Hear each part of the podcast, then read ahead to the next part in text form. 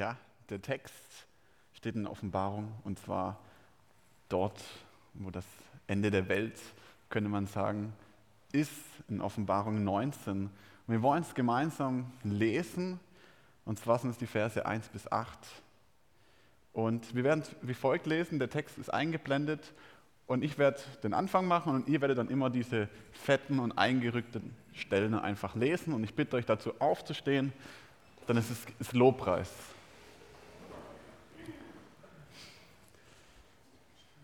Danach hörte ich im Himmel lauten Jubel, wie von einem vielstimmigen Chor.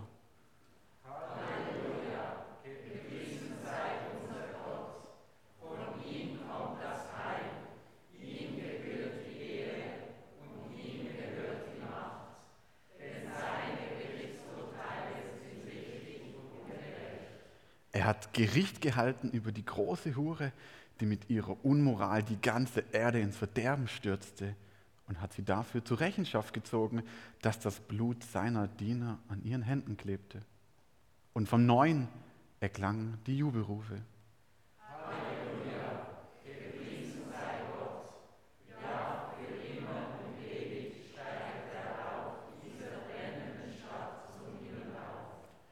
Auch die 24 Ältesten und die vier lebendigen Wesen beteten Gott an. Sie warfen sich vor seinem Thron nieder und riefen. Und eine Stimme, die vom Thron her kam, sprach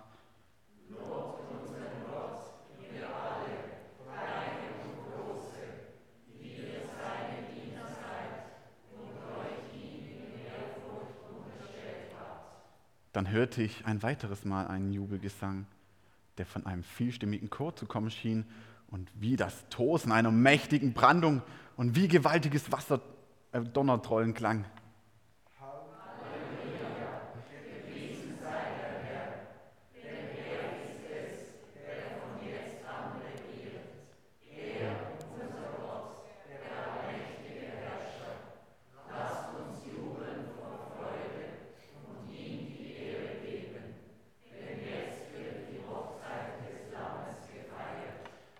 Seine Braut hat sich für das Fest bereit gemacht.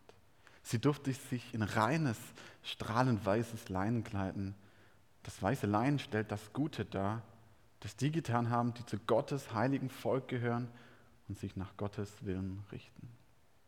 Amen.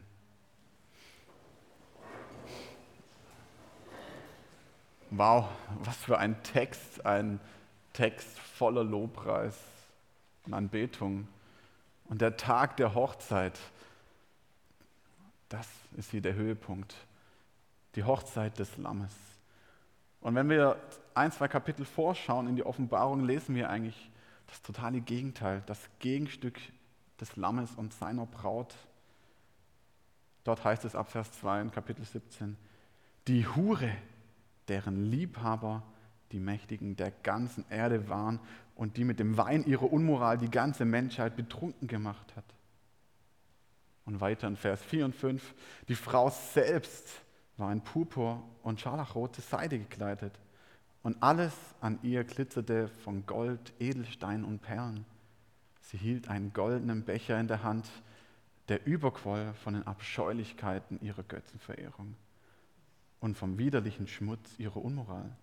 Und ein geheimnisvoller Name stand auf ihrer Stirn.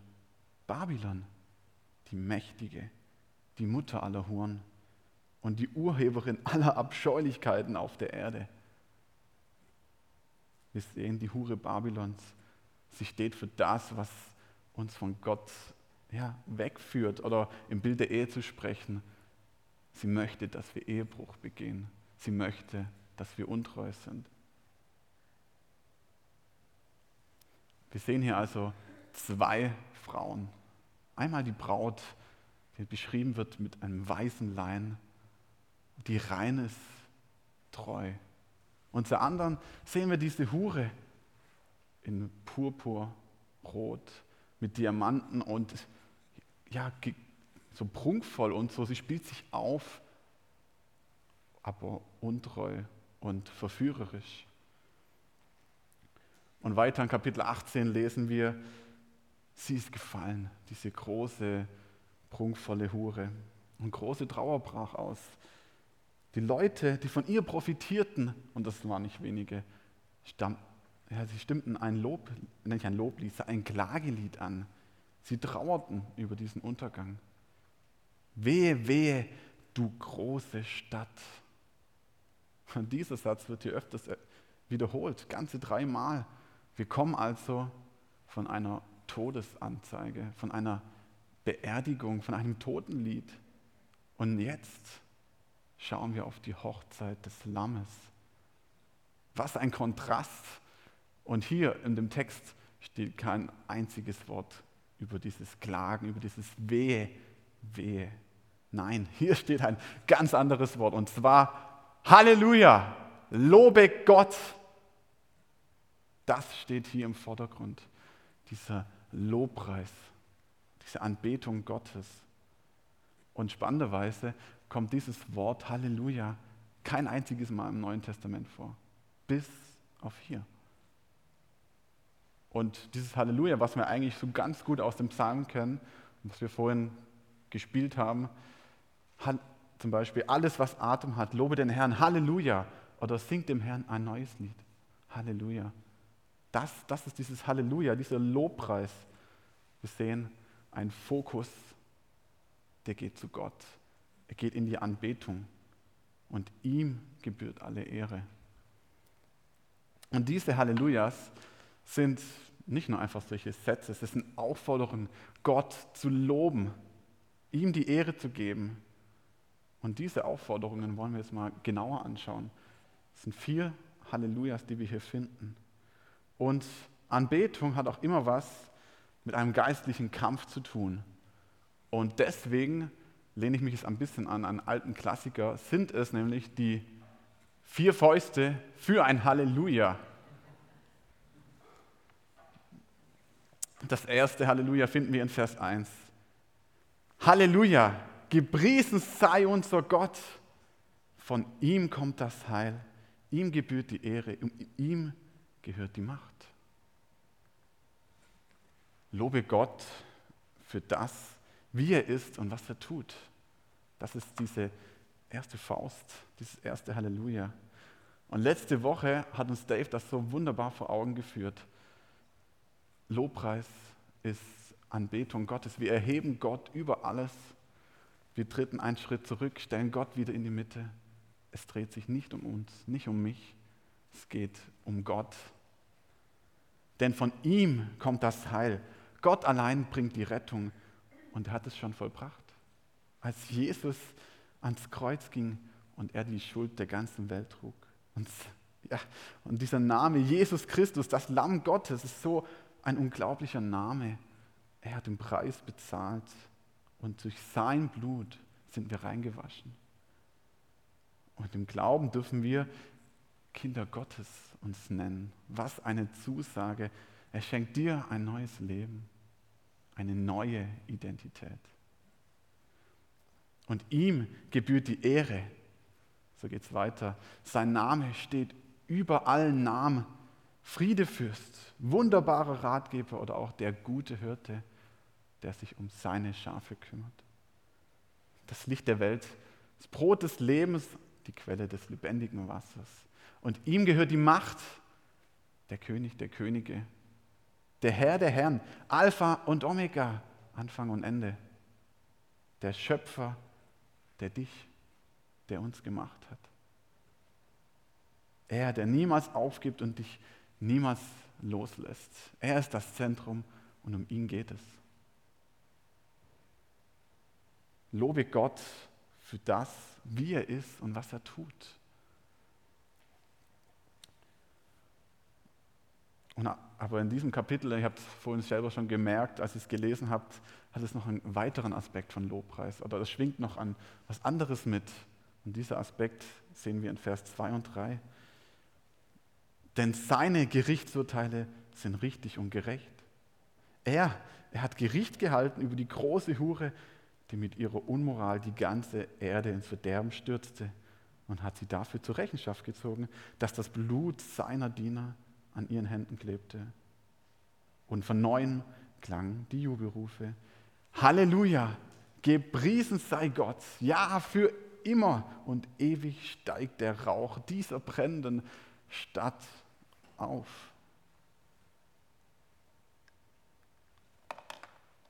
Lobe Gott, denn sein Gericht ist richtig und gerecht. Steile Aussage. Wir sollen Gott loben, weil er gerecht und richtig richten wird. Als ich das zum ersten Mal gelesen habe, habe ich gedacht, dein Ernst? Du wirst gerecht richten, okay, aber ich soll dich dafür loben? Geht's noch? Das war mein erster Gedanke. Aber Gott ist nicht einer, der einfach willkürlich richtet und er hat kein Gefallen am Tode des Gottlosen, weil in Hesekiel 18,23 steht: Meinst du, dass ich Gefallen am Tode des Gottlosen habe, spricht Gott der Herr, und nicht vielmehr daran, dass er sich bekehrt und von seinen Wegen umkehrt und am Leben bleibt. Das ist Gott. Er will, dass wir umkehren und zu ihm kommen. Er freut sich nicht daran, wenn wir nicht umkehren und keine Buße tun. Nein, es schmerzt ihn. Es tut ihm wirklich weh. Und man könnte ja mal meinen, wieso braucht es überhaupt dann dieses Gericht? Manchmal haben wir ein bisschen Mühe mit dem Gericht und dem Richter Gottes. Die Frage ist aber eigentlich, was wäre, wenn es kein Gericht, keine Gerechtigkeit geben würde? Ich will es euch mal anhand von einem Beispiel zeigen, was dann passieren würde. Nehmen wir mal an, ein Mörder oder ein Vergewaltiger wird auf frischer Tat ertappt. Er wird vor Gericht gezogen und die Lage ist klar. Er ist schuldig. Die Zeugen bestätigen es. Er hat die Tat vollbracht. Doch der Richter, was sagt er? Das ist das Entscheidende. Er sagt, Freispruch. Hä? Er, war doch, er ist doch der Mörder, er ist schuldig.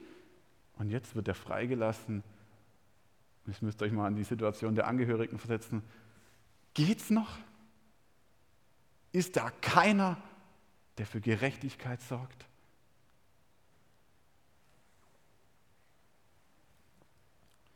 Und der Täter, könnt ihr schon vorstellen, er reibt sich die Hände. Ja, gut, bin davon gekommen. Juhu. Und hat schon sein nächstes Opfer im Blick und geht seines Weges. Ich sehe, was passiert, wenn das Böse toleriert, einfach so hingenommen wird, verharmlost wird und nicht beschränkt wird. Und ein weiteres Beispiel finden wir auch in der Bibel. In Lukas 18 lesen wir vor einem ungerechten Richter. Und die Witwe kommt jeden Tag zu ihm und fleht ihn an, ja, dass, sie, dass er ihr zum Recht verhilft. Er macht es so lange nicht. Er weigert sich, er ignoriert sie. Es ist, ihr, es ist ihm so egal. Wie hart ist das denn? Aber mit Gott, mit Gott haben wir einen gerechten Richter. Das ist doch mal ein Grund, um Halleluja zu sagen. Er wird richten und sein Gericht ist richtig und gerecht. Und er ist unbestechlich und er urteilt nicht willkürlich. Nein, er hat Gründe und er, er ist der, der seine Macht nicht missbraucht. Und auch hier in unserem Text hat es einen Grund, warum er richtet. In Offenbarung 18 heißt es, freue dich über sie, Himmel, und die Heiligen und Apostel und Propheten, denn Gott hat gerichtet. Und jetzt kommt der entscheidende Punkt, um euretwillen. Babylon wurde gerichtet, um euretwillen, um unseretwillen wird sie gerichtet. Wir sind es hier, die aufatmen dürfen. Das tut so gut, wenn noch einmal Gerechtigkeit herrscht. Das Böse hat seine gerechte Strafe erhalten. Und versteht mich hier nicht falsch, es geht nicht um Schadenfreude, dass endlich so, jetzt, jetzt zeigen wir dem so richtig, das hat er doch verdient. Nein, darum geht es nicht. Der Fokus liegt auf dieser befreienden Gerechtigkeit, die einfach nur gut tut und über diesen Jubel über den Endsieg. Und vielleicht hast du ein Problem mit Gott als Richter. Vielleicht denkst du, boah, es ist so hart. Ja, und es ist auch hart, wenn wir die Seite der Angeklagten sehen. aber es ist gerecht und befreiend, aber für die, für die anderen, die aufatmen dürfen, die Gerechtigkeit widerfahren. Aber nun stehen wir noch nicht am Ende der Weltgeschichte. Wir wissen nicht, wann es sein wird. Und Gott hat noch nicht gerichtet. Wir leben in einer Welt der Ungerechtigkeit. Und dazu müssen wir gar nicht weit schauen. Wenn wir mal zum Beispiel zum Rolli spazieren gehen und durch die Stadt Basel laufen, gerade so Richtung Klaraplatz und so, wir sehen eine Welt, die nach voller Ungerechtigkeit schreit. Und es tut einem so weh, alles diese Ungerechtigkeit zu sehen, zu hören, von Prostitution zu Armut, Drogenhandel, die ganze Palette schwingt damit. Es ist einfach hart und ungerecht. Aber wir wissen, eines Tages wird Gott kommen und richten. Und es wird ein gerechtes Gericht sein. Halleluja, lobe Gott, denn sein Gericht ist richtig und gerecht. Und das genau das, diese Perspektive dieser Hoffnung, dieser Perspektive der Erlösung oder diese Perspektive nach Befreiung, nach Gerechtigkeit, diese darf in unseren Lobpreis fließen. Gott, ich bete dich an, du bist ein gerechter Richter. Ich lobe dich dafür, dass du eines Tages kommen wirst und für Gerechtigkeit sorgen wirst. Du bist der, der uns von allem Bösen endlich befreien wird. Halleluja. Lobe Gott, denn sein Gericht ist richtig und gerecht. Und es geht weiter. Nun erscheinen die vier, ja, die vier Wesen und die 24 Ältesten, von denen wir letzte Woche schon gehört haben. Dave hat sie kurz erwähnt. Es ist kurz und sie fallen vor dem Thron Gottes nieder und beten ihn an. Lobe Gott und beuge dich vor ihm. Das ist ihre Aussage. Das ist dieses Halleluja. Und ja, dieses, sie sagen es wortwörtlich, Amen, Halleluja. Sie stimmen diesem Gericht erstmal zu und sagen, Gott, du, du hast diese Gerechtigkeit, du bist gerecht, so sei es, es geschehe, Halleluja. Und sie machen es wie Paulus. Also, weil in Ephesern beschreibt er es und sagt, wenn ich mir das alles vor Augen halte, also dieses Erlösungswerk von Jesus, dann sagt er, dann kann ich gar nicht anders, als niederzuknien, weil es so unglaublich ist. Und das sagen sie. Und sie, also sie machen das Gleiche. Sie fallen vor Gott nieder und beten ihn an. Und den, da, da haben wir wieder die Hure. Dieser Kontrast zu, diesen, zu dieser Anbetung. Denn die Hure und auch die Tiere, die wir davor lesen in Offenbarung, Sie erheben sich. Sie bieten Gott die Stirn. Sie ziehen sogar gegen ihn in den Krieg, aber Achtung, Spoiler, sie verlieren. Ja. Nein, das ist wirklich dieser Kontrast. Sie erheben sich, bieten Gott die Stirn, sie verspotten ihn sogar, sie verhöhnen ihn. Und die vier, Ältesten, die vier Wesen und die 24 Ältesten, sie fallen nieder. Sie sagen, hey, du bist Gott, nicht ich. Sie, sie sind so in einer Ehrfurcht, in einer Demut. Ist unglaublich. Und wenn wir Gott anbeten, dann passiert genau das. Wir gehen vor ihm auf die Knie. Das kann innerlich sein, aber auch äußerlich.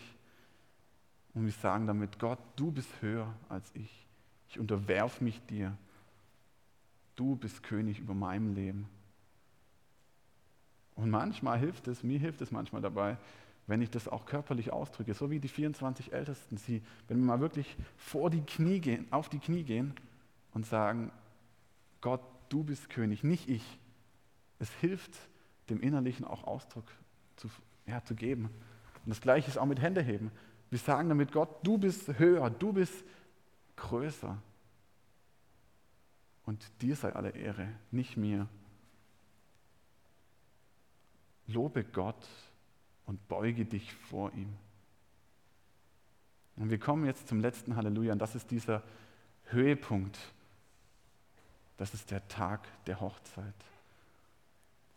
Und dieses Halleluja hört sich an wie ein Donnerrollen oder Tosen einer mächtigen Brandung. Und ich gebe mir vielleicht mal ein bisschen Gas.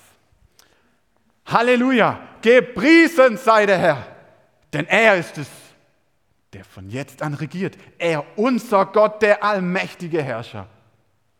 Lasst uns freuen und fröhlich sein, um ihm die Ehre geben, denn die Hochzeit des Lammes ist gekommen und seine Frau hat sich bereitet.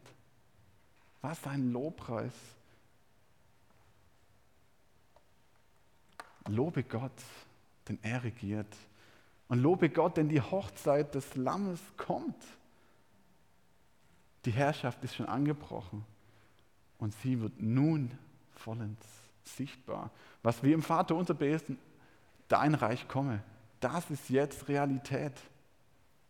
Und dieser Tag ist zugleich der Hochzeit, die Hochzeit des Lammes und der Braut. Und ich weiß noch genau, vor etwa drei Jahren, als ich an meine Hochzeit denke, ja, da ist ein unglaublicher Tag. Und dieser Fokus ab der Verlobung auf die Hochzeit hin, es ist so ein, unglaublicher Prozess. Und mit jedem Detail rückt man dieser Hochzeit näher, Schritt für Schritt. Dann kauft man den Anzug, das Kleid. Man will sich für diesen einen Tag so schick machen und es spitzt sich alles drauf zu. Und dann endlich, endlich ist es soweit. Der Tag der Hochzeit ist gekommen. Und dann steht man vorne in der Kirche. Die Kirche füllt sich, die Leute kommen, Spannung steigt an. Und man, am liebsten will man es schon hinter sich haben, aber dann kommen die Glocken. Ja, und es ist einfach so, wird still und dieser Moment kommt. Die Tür geht auf und die Braut kommt rein. Es ist so ein schöner Moment, ich werde ihn nie vergessen. Und ja, und es ist einfach so ein umwerfend schöner, man kann ihn gar nicht so gut beschreiben, aber du weißt eins mit Sicherheit. Jetzt, jetzt ist der Moment, an dem du heiratest, an dem, ja, jetzt wird sie meine Frau. Das ist klar. Und auch hier am Ende der Weltgeschichte, wir, die Gemeinde, sind die Braut. Das ist doch so ein schönes Bild. Und wir werden Jesus selbst, das Lamm Gottes, heiraten. Stellt euch das mal vor. Und er wird sie dann ganz, er wird uns dann ganz zu sich holen. Und wir werden seine Frau sein. Was für ein Tag, wenn wir vor Jesus stehen von Angesicht zu Angesicht und ihm erneut das Ja-Wort geben. Dann ist es endgültig. Wir werden auf ewig bei ihm sein. Alles Böse ist weg. Nichts trennt uns mehr. Und manchmal fühlt sich das hier auf Erden so ein bisschen an wie so eine Fernbeziehung über den Heiligen Geist oder so. Aber jetzt, jetzt ist es ganz, jetzt, ist, jetzt kommt die Ehe. Es ist wie der Startpunkt in die Ehe mit Jesus. Und ich weiß nicht, wie es euch geht, wenn ihr sowas hört, der Tag der Hochzeit kommt, aber mich erfüllt es unglaublich mit Vorfreude. Es ist gewaltig. Endlich ist es soweit. Jetzt wird gefeiert. Aber momentan sind wir in der Verlobungsphase. Wir haben im Glauben an Christus schon ja, ihm das Ja-Wort sozusagen gegeben. Aber die Hochzeit kommt noch. Und das ist gewiss, sie wird kommen. Lobe Gott, denn er regiert. Und lobe Gott, denn die Hochzeit des Lammes kommt. Und wenn wir Gott anbeten, dann darf und soll diese Vorfreude Platz haben. Dann soll sie ja, zum Ausdruck gebracht werden. Wie verrückt ist es denn überhaupt, dass wir Jesus heiraten? Wow, was für eine Botschaft. Gottes Sohn. Wir werden die Frau von Gottes Sohn sein. Halleluja. Und nicht, weil wir es verdient haben, nein, überhaupt nicht. Nein, es ist pure Gnade, es ist pure Liebe.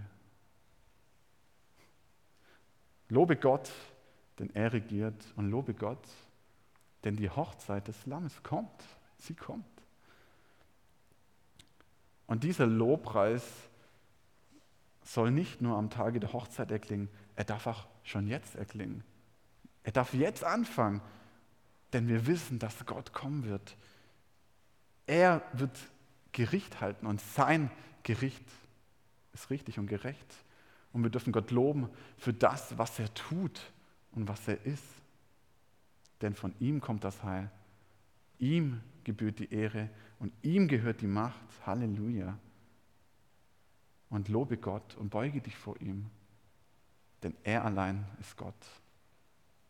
Und lobe Gott, denn er regiert und lobe Gott, denn die Hochzeit des Lammes kommt. Halleluja. Da bleibt mir einfach die Sprache weg, fast schon. Man kann nur noch einstimmen in diesen Lobpreis. Das wollen wir jetzt auch machen.